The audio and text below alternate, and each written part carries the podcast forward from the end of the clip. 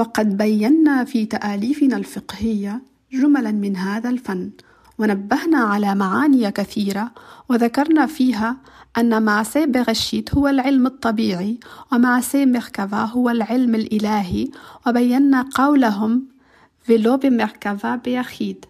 ألم كان هيا خخام ومبين مدته ماسخينان لغة شيب حكيم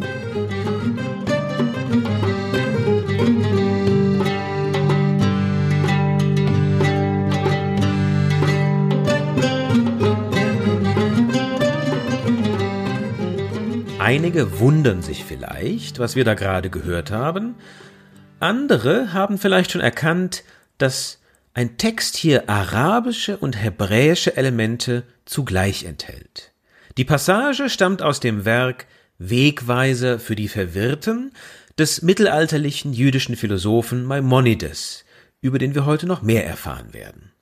Um was geht es in der Passage? Maimonides bringt philosophische Konzepte aus Physik und Metaphysik mit rabbinischen Begriffen in Beziehung. Die philosophischen Begriffe stammen aus der griechischen Antike, die Diskussion darüber findet im muslimischen Spanien des Mittelalters aber auf Arabisch statt. Ganz gleich, ob sich jüdische, muslimische oder christliche Menschen daran beteiligen. Mit dem Verweis auf rabbinische Begriffe möchte Maimonides uns Folgendes sagen. Philosophie ist kein Widerspruch zur jüdischen Tradition, sondern ein Teil davon. Wie wir in dieser Folge sehen werden, waren damals nicht alle dieser Meinung. Hoffentlich habt ihr nach dieser Erklärung noch nicht abgeschaltet und wir können euch begrüßen zu einer neuen Folge von Mekka und Jerusalem. Bevor wir beginnen, möchten wir allen muslimischen Hörerinnen und Hörern Ramadan Mubarak, also einen gesegneten Ramadan wünschen. Wir hoffen, dass euch der Fastenmonat Zeit für Erholung und innere Reflexion bietet. Vielleicht ist diese Folge zu den Verflechtungen in der jüdisch-muslimischen Philosophiegeschichte ja ein erster Einstieg. Mit Verflechtung meinen wir hier den wechselseitigen Austausch zwischen jüdischen und muslimischen Philosophen ganz besonders im Mittelalter. Vielleicht kennt ihr ja bereits einige der Philosophen, die in diesem Zusammenhang häufig auftauchen. Etwa den andalusisch-jüdischen Denker Moses Maimonides, auf Hebräisch bekannt als Moshe ben Maimon, meist abgekürzt als Rambam, oder seinen muslimischen Zeitgenossen Averroes oder auf Arabisch Ibn Rushd, der ebenfalls aus Al-Andalus stammt. Auch bekannt ist der persisch-muslimische Gelehrte Avicenna bzw. Ibn Sina. Diese drei zählen zu den bekanntesten Philosophen der mittelalterlichen Geistesgeschichte. Aber sie sind bei weitem nicht die einzigen.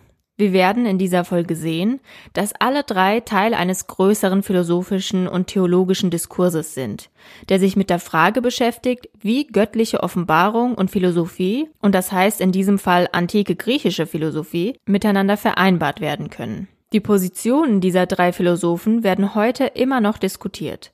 Natürlich auch in Heidelberg. Ein wichtiger Brückenschlag zwischen Islamwissenschaft und den jüdischen Studien. Stichwort Brückenschlag. Natürlich war das muslimische Spanien oder Al-Andalus nicht der einzige Ort, an dem es einen Austausch zwischen jüdischen und muslimischen Philosophen gab. Andere Orte der Interaktion waren zum Beispiel Syrien, Ägypten oder der heutige Irak. Und Natürlich wechselten sich Zeitperioden des Austauschs auch immer wieder mit schwierigen Zeiten für das Zusammenleben ab. Wie wir bereits in der letzten Folge diskutiert haben, herrschte in Al-Andalus nicht immer ein Idealzustand des friedlichen Zusammenlebens der Religionen. Gesprochen haben wir über dieses Thema mit Milad Karimi. Er ist Professor für islamische Metaphysik auf Arabisch Kalam sowie islamische Philosophie und Mystik an der Universität Münster. Er hat uns erzählt, welchen Einfluss antike griechische Philosophen auf muslimische Philosophen des Mittelalters hatten und was das mit der Beziehung zwischen Religion und Philosophie im Islam zu tun hat.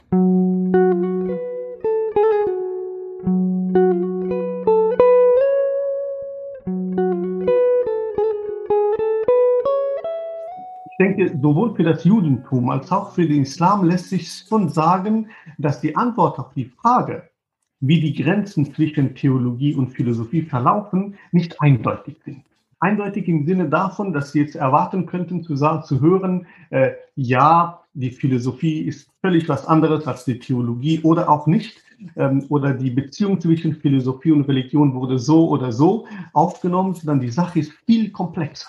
Insofern würde ich, um es kurz zu sagen, die Beziehung zwischen Religion und Philosophie im Gefüge des Islams als eine komplexe, ähm, nicht teleologisch begründete, aber auch nicht einseitig festzumachende Beziehung ähm, also verstehen, die immer versucht ist, die zum einen die Eigenmächtigkeit der Philosophie zu bewahren, als eine nicht korrumpierbare Fachdisziplin, auf der anderen Seite auch aus der Binnenstruktur der Religion des Islams die philosophische Notwendigkeit ihrer Durchdringung zu begründen. Das macht zum Beispiel Ibn Rushd selbst, der sagt, sofern du religiös bist, musst du ein Interesse daran haben, um es jetzt viel leichter und relativer zu formulieren, äh, ein Interesse daran äh, haben, Philosophie zu befürworten. Religion und Philosophie sollen sich also gegenseitig ergänzen. So zumindest der Anspruch. Für jüdische, muslimische und natürlich auch christliche Denker des Mittelalters brachte das allerdings die besondere Schwierigkeit mit sich, dass die wichtigsten philosophischen Grundlagentexte von antiken Autoren stammten, die keiner der drei Weltreligionen angehörten. Wir wollten deshalb von Milad Karimi wissen, wie mittelalterliche Philosophen mit dieser Herausforderung umgegangen sind. Jetzt kann ich nicht meine Augen vor philosophische Gewissheiten antiker und spätantiker Traditionen schließen äh, und sagen, es ist mir egal, was gedacht wird, was plausibel ist, was vernünftig ist, äh, weil ich das so glaube. Und äh, weder Juden noch Muslimen äh, haben das Interesse, früher nicht und heute erst recht nicht, äh, sich als eine sektiererische Gruppe, die einfach vor der Weltoffenheit sich verschlossen haben, zu äh, eng zu führen. Sondern wir haben das Interesse, gerade die Religion, im Dialog äh, mit dem Denken zu vollziehen. Und auf diesem Interesse, wenn ich es so ganz vereinfacht sagen darf, ist natürlich auch das Interesse bereits schon ab dem 8. Jahrhundert entstanden, auch die antiken und spätantiken Traditionen zu rezipieren. Äh, diese Rezeption äh, geschieht aber sowohl im islamischen als auch im jüdischen Denken nicht passiv da sie einfach die Gedanken, die zum Beispiel in der Spätantike in, den, in äh, der Schule von Athen und der Schule von Alexandria ähm, gelehrt wurden, einfach zu übernehmen. Man kann sehr wohl von, einer, ähm, von einem aktiven Aneignungsprozess reden. Das bedeutet, dass sie zwar ähm, lesen, vernehmen, durchdenken, was gedacht wurde, aber das wird in ihren eigenen Kontext noch einmal durchdacht. Es ging den muslimischen Philosophen des Mittelalters also nicht nur um eine bloße Aneignung des antiken Wissens, wie es in den Schriften von Platon oder Aristoteles vorgefunden wurde. Durch den sprachlichen Übersetzungsprozess dieser Werke vom Griechischen ins Arabische kam es schließlich auch zu einem kulturellen Übersetzungs- und Kommentierungsprozess. Mit anderen Worten, das philosophische Wissen der griechischen Antike wurde im Hinblick auf die eigenen Interessen und Bedürfnisse an die kulturelle bzw. religiöse Tradition des Judentums und des Islams angepasst und aktualisiert. Gerade darin liegt der innovative Beitrag von muslimischen, christlichen und jüdischen Denkern im islamischen Kulturraum. Und damit kommen wir zum Stichwort der Verflechtungen. Was genau war und ist denn der Vorteil eines engen Austauschs zwischen jüdischen und muslimischen Philosophen? Ähm, ich bin davon überzeugt, dass alles, was ich denke als Philosoph, ähm, es besser denken kann äh, mit einem, der auch denkt, aber mit, aus einer ganz anderen religiösen Prägung herkommt. Ich lerne sozusagen eine eigene Demut im Philosophieren aus der Arbeit meiner jüdischen Kolleginnen und Kollegen, der Vergangenheit und der Gegenwart. Ähm, und die, die höchste ähm, Stiftung oder Gabe der Religion und der Philosophie, worin sie am meisten verwandt sind, besteht ja gerade darin, dass beide Traditionen Demut stiften. Ich glaube, die Exil-Erfahrung, die Erfahrung der Demut, dieselben Fragen, dieselbe Liebe für Gott, für den einen Gott, aber auch die Kultur der Schriftdeutung. Denken Sie an die mündliche Torah und an die äh, Kommentierungen äh, der Torah-Tradition und die Weise, wie wir den Koran verstehen, in seiner Rezitationskraft und in seiner auch dann später verschriftlichten Form. Auch da haben wir, also hermeneutisch, wenn Sie so wollen, auch eine viel größere Affinität, als es auf den ersten Blick durch die politischen Bedingungen der Neuzeit auch uns ähm, vorgeführt werden. Insofern sehe ich auch gerade aus der einer religionsphilosophischen Nähe der beiden Religionen viel Potenzial für mehr Frieden füreinander. Bei aller religionsphilosophischen Nähe stellt sich natürlich die Frage, wie konkret denn die Kontakte zwischen jüdischen und muslimischen Philosophen aussahen. Las und zitierte man sich gegenseitig? Gab es gemeinsame Orte der philosophischen Diskussion? Kannte man sich vielleicht sogar persönlich? Über dieses Thema haben wir gesprochen mit Sarah Strumser. Sie ist emeritierte Professorin für Arabistik an der Hebräischen Universität in Jerusalem und hat einen Forschungsschwerpunkt im islamischen Mittelalter und der Ideengeschichte von jüdischen und muslimischen Intellektuellen im muslimischen Spanien. Uns hat vor allem interessiert, wie genau dieser Austausch zwischen jüdischen und muslimischen Gelehrten im Mittelalter aussah. Uh, Jüdische Theologen lesen, was muslimische oder christliche Theologen schreiben und umgekehrt. Das heißt, jeder liest jeden. Natürlich nur, wenn es auf Arabisch verfasst wurde. Wenn nicht, dann wird es entweder übersetzt oder in öffentlichen oder privaten Diskussionen auf Arabisch besprochen. Das ist in der Geistesgeschichte nicht ungewöhnlich. Ideen bewegen sich von einer Gemeinschaft zur anderen. Aber wenn es eine gemeinsame Sprache und gemeinsame politische Führung gibt, dann sprechen jüdische und muslimische Philosophen nach 50 Jahren, nach 100 Jahren alle die gleiche theologisch-philosophische Sprache. Natürlich gab es Kontakte, es gab Diskussionen, sie waren sich nicht immer einig, liehen sich gegenseitig Ideen, Bücher aus, sie machten Geschäfte miteinander, manchmal wurden sie sogar Freunde. Damit meine ich die Verbindung, über die wir vorhin gesprochen haben. Die Weitergabe von Ideen zwischen Gemeinschaften und die Verbreitung der gleichen philosophischen Sprache. Das war in Al-Andalus so, aber nicht nur. Al-Andalus wurde vom Nahen Osten beeinflusst. Es begann im Nahen Osten, es verbreitete sich dort und es blieb dort. Zu der Zeit im 10., 11. oder 12. Jahrhundert fand man die gleichen Phänomene, die wir in Al-Andalus beobachten, auch in anderen Regionen. In der Levante, im Irak, in Persien, in der heutigen Türkei.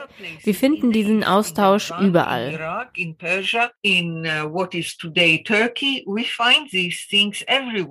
In dieser Folge geht es um das Thema der Verflechtung. Können wir also von einem direkten Einfluss der islamischen Philosophie auf jüdische Denker sprechen, also auch auf Maimonides? Was die Philosophie angeht, glaube ich nicht, dass wir von einem Einfluss sprechen können. Ich glaube, das ist einfach nicht das richtige Wort. Sie lebten schließlich in der gleichen Region. Das können wir am Beispiel von Maimonides beschreiben.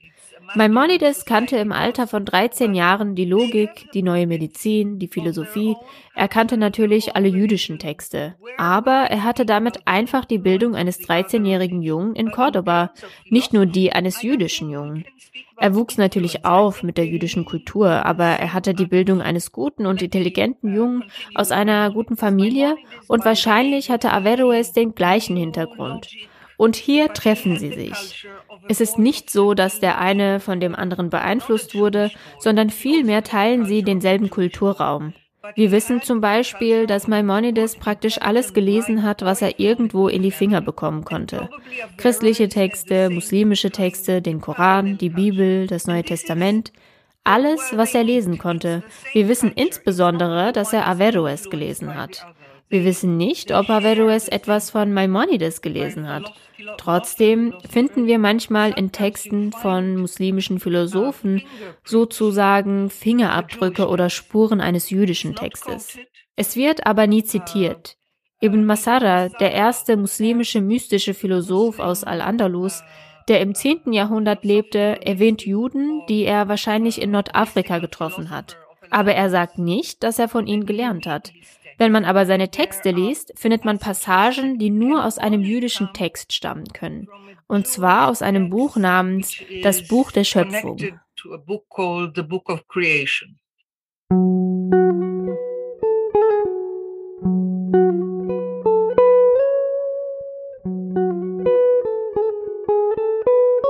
Dieser Austausch oder diese Verflechtung wurde natürlich dadurch einfacher, dass mit dem Arabischen für alle oder zumindest für alle gebildeten Schichten eine gemeinsame Kultursprache vorhanden war. Vielleicht geht es also gar nicht um die Frage, wer genau bestimmte philosophische Konzepte zuerst entwickelt hat und daher ein Copyright beanspruchen könnte, sondern eher um die Frage, was die Entstehungsbedingungen eines solchen intellektuellen Austauschs waren, also unter welchen Bedingungen gemeinsame philosophische und theologische Gespräche überhaupt stattfinden konnten. Über diese Frage haben wir uns mit Georges Tamer unterhalten. Er ist Professor für Islamwissenschaft an der Universität Erlangen-Nürnberg und hat Forschungsschwerpunkte in verschiedenen Gebieten der arabisch-islamischen Geistesgeschichte, wie zum Beispiel der Koranhermeneutik oder der arabischen Philosophie und ihrer modernen Rezeption. Arabisch war die Sprache der Philosophie von Juden, Christen und Muslimen im Mittelalter. Arabisch war die Lingua franca. Ähm, und ins Arabische wurden griechische Werke ähm, übersetzt, wie Sie äh, vielleicht wissen. Die größten Übersetzer waren Christen, die äh, die griechische Philosophie ins Arabische übertrugen und dafür haben sie neue Terminologien äh, erschaffen. Also es gab Wortschöpfungen im Arabischen. Ähm, eine, eine großartige äh, Leistung des Kulturtransfers und der Denkübertragung, der Übertragung von Ideen. Ähm, das alles war vorbereitet, das alles ähm, diente auch allen Denkern, die äh, im Mittelalter, ähm, ab, dem, ab dem 19. Jahrhundert, die ähm, sich mit äh, philosophischen Themen befassen wollten. Ähm, Hebräisch spielte da keine Rolle. Hebräisch ähm, war für die ähm, jüdischen Philosophen ähm, und Theologen nicht die philosophische Sprache, keine philosophische Sprache, sondern wie ich es an einem anderen Ort ähm, geschrieben habe, Hebräisch war die Sprache des Glaubens für Maimonides. Deshalb ist Mishnah Torah auf Hebräisch, während Dalalat al-Ha'irin, äh, Führer der Unschlüssigen, ähm, in arabischer Sprache geschrieben wurde. Im 12. Jahrhundert nahm unter der Almohaden-Dynastie der Druck auf religiöse Minderheiten in Al-Andalus zu. Maimonides selbst flüchtete nach Marokko und nach Ägypten besuchte aber auch das Land Israel, das zu dieser Zeit unter der Herrschaft der Kreuzfahrer war. Viele andere Juden aus Al-Andalus flüchteten dagegen nach Europa. Mit im Gepäck die philosophischen Fragen und Wissensbestände des muslimischen Spaniens. Im christlichen Europa trafen die Flüchtlinge aus Al-Andalus auf ganz andere jüdische Gemeinden. Angefangen damit, dass niemand in der Lage war, philosophische Texte auf Arabisch zu verstehen. Hier begann deshalb eine Phase der Übersetzung. Viele jüdische Gelehrte aus Al-Andalus begannen philosophische und wissenschaftliche Einführungswerke auf Hebräisch zu verfassen. Begünstigt wurde dieser Prozess durch die epochale Übersetzung von Maimonides Wegweiser für die Verirrten aus dem Arabischen ins Hebräische im 13. Jahrhundert, aus Dalalat al-Ha'irin wurde also Moreh Nevuchim. Im Verlauf des 13. Jahrhunderts entwickelte sich das Hebräische zunehmend zu einer Sprache des Philosophierens und der Wissenschaft, was schließlich dazu führte, dass immer mehr Werke muslimischer Philosophen wie Ibn Rushd oder Ibn Sina aus dem Arabischen ins Hebräische übersetzt wurden. Was bedeutet das für die Frage der philosophischen Verflechtungen? Georges Tamer hat uns das am Beispiel von Ibn Rushd näher erklärt.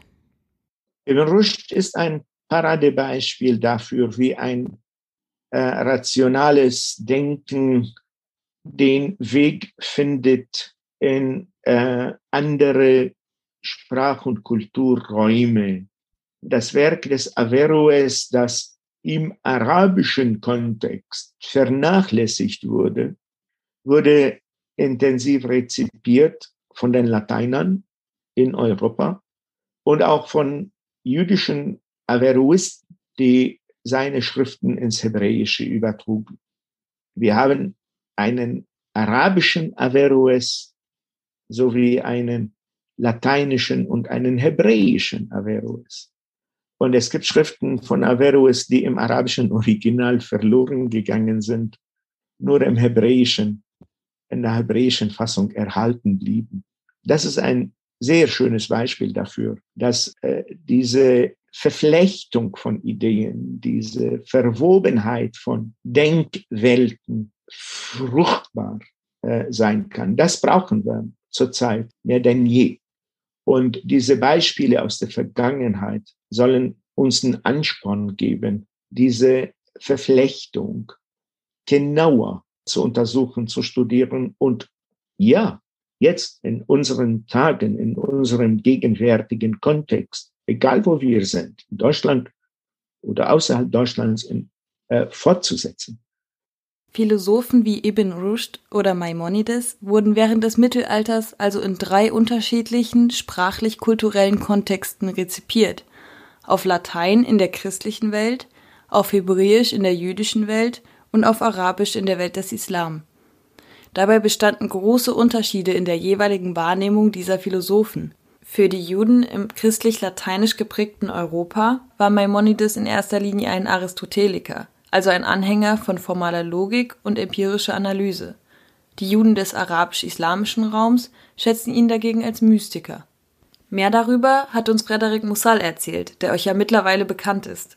Er ist Professor für jüdische Philosophie und Geistesgeschichte an der Hochschule für jüdische Studien in Heidelberg. Gemeinsam haben wir nicht nur darüber gesprochen, dass jüdische und muslimische Philosophen in eine bestimmte soziale Gruppe hineingeboren werden, sondern auch, wie diese Tradition ihre Ansichten prägte der, der traditionelle, und das ist interessant, der traditionelle mittelalterlich-philosophische Blick ähm, auf Unterschiede ist das Bewusstsein, dass man in eine bestimmte religiöse Tradition hineingeboren wird. Für die kann man nichts. In die wird man hineingeboren. Und diese Tradition bestimmt natürlich in Teilen Ansichten, Meinungen und bestimmt auch, auch Lebenswege. Aber auf der anderen Seite gibt es eben diesen universell philosophischen Blick auf die Welt. Und das, was damit einhergeht, ist vielleicht so ein, eine Schwierigkeit, dass dieser, dieser universelle Blick nicht unbedingt sozialen Realitäten entspricht.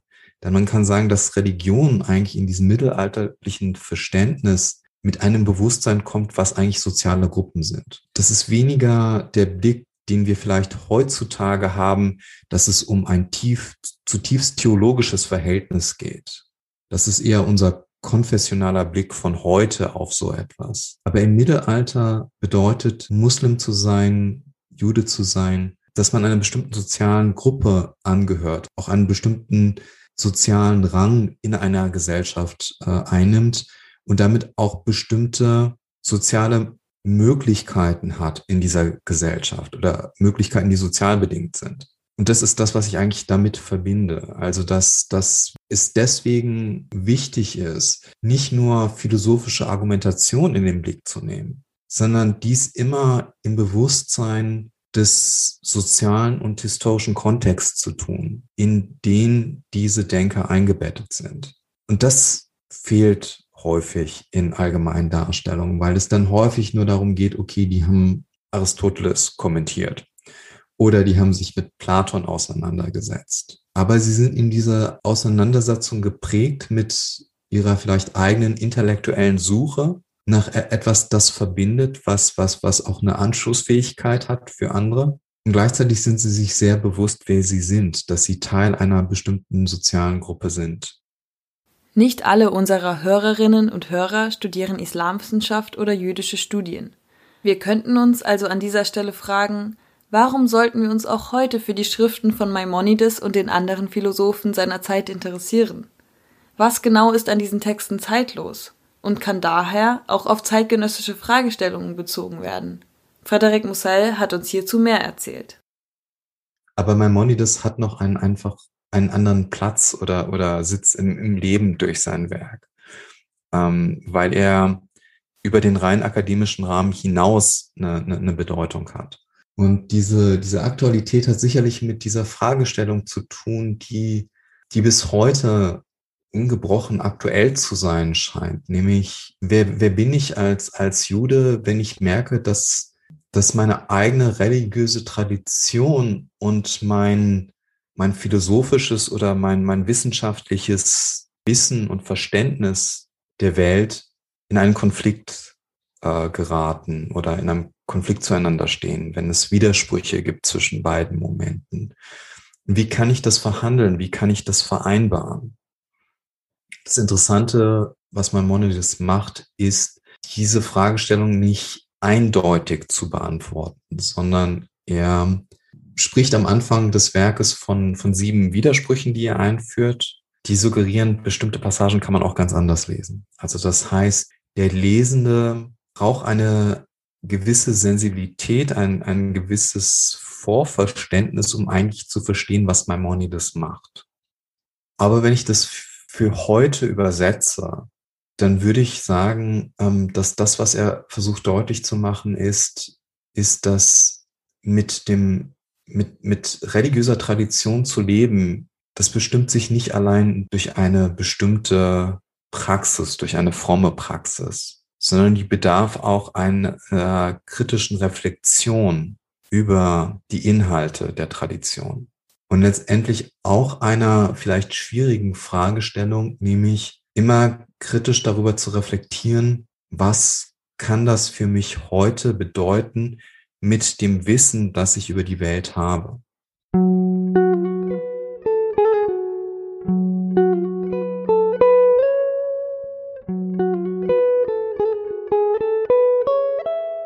Aus der jüdisch-muslimischen Verflechtungsgeschichte des Mittelalters können wir einiges für die Gegenwart lernen. Für ein tiefes gegenseitiges Verständnis braucht es erstens eine gemeinsame Kultursprache und zweitens so etwas wie einen gemeinsamen Kulturraum. Sowohl Maimonides als auch Averroes wurden beispielsweise in Cordoba geboren. Drittens gilt aber auch, dass dieser Austausch nicht immer von allen Seiten gerne gesehen wird.